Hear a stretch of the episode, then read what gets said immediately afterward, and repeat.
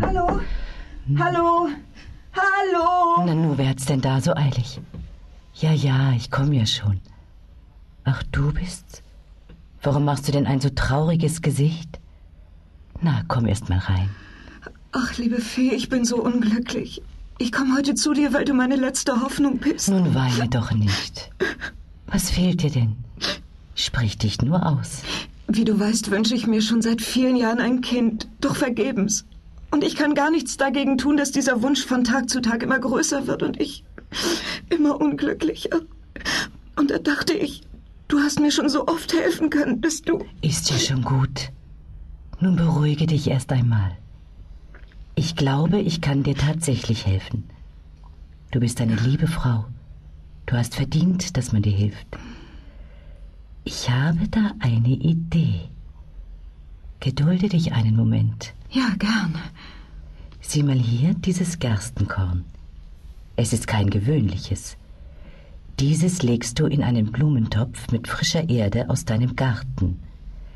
Begieße es regelmäßig mit warmem Wasser und stelle es auf die Fensterbank, damit genug Licht und Sonne herankommt. Vor allem musst du es mit Liebe und Geduld pflegen.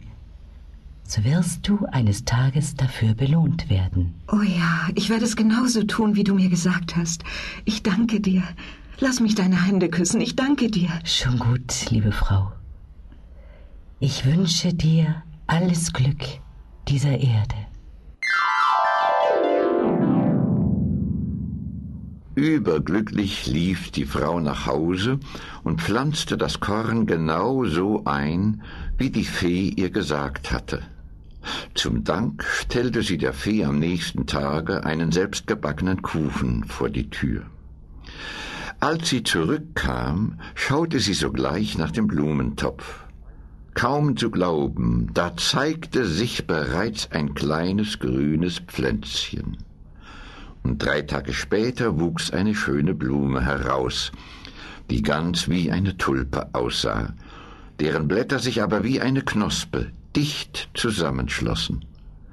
Als die Frau die Blume außer sich vor Freude küsste, öffneten sich die Blütenblätter und mitten in der Blume saß auf einem grünen Stühlchen ein ganz, ganz kleines Mädchen, so fein und so niedlich, dass der Frau bei seinem Anblick das Herz aus lauter Liebe ein wenig schmerzte. Da das Mädchen ungefähr so groß wie ein Daumen war, nannte sie es Däumelinchen. In einer Walnussschale bereitete sie das Bettchen mit Veilchenblättern als Matratze und Rosenblättern als Bettdecke. Tagsüber stellte die Frau einen Teller voll Wasser auf den Tisch, auf dessen Rand ein Kranz von Blumen lag. Ein großes Tulpenblatt schwamm auf dem Wasser, auf dem saß Däumelinchen und ruderte mit zwei weißen Pferdehaaren, die ihr als Ruder dienten, von einem Tellerrand zum anderen. Und singen tat sie mit einem Stimmchen, dass es klang, als wenn feine Glasglöckchen aneinander stießen. Beide liebten einander sehr und waren glücklich mit ihrem Leben. Doch eines Nachts, die Frau schlief in ihrem Bett und Däumelinchen in ihrer Nussschale, hüpfte eine Kröte durchs Fenster herein.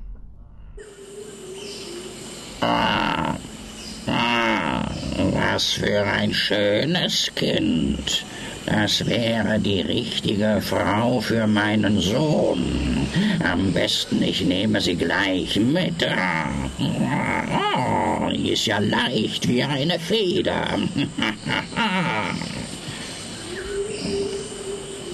hey, wach auf, Dummkopf. Ich habe endlich eine Frau für dich gefunden.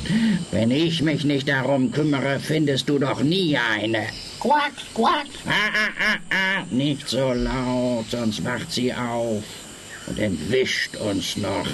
Wir werden sie auf eins der Teichrosenblätter im Bach setzen.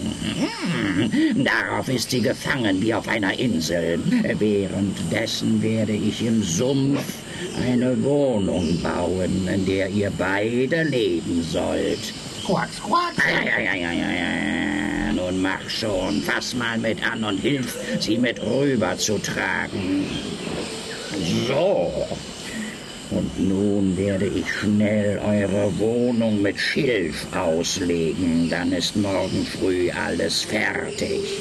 Quacks, quacks. Ah, nun komm. Hast später noch genügend Zeit, sie anzuglotzen.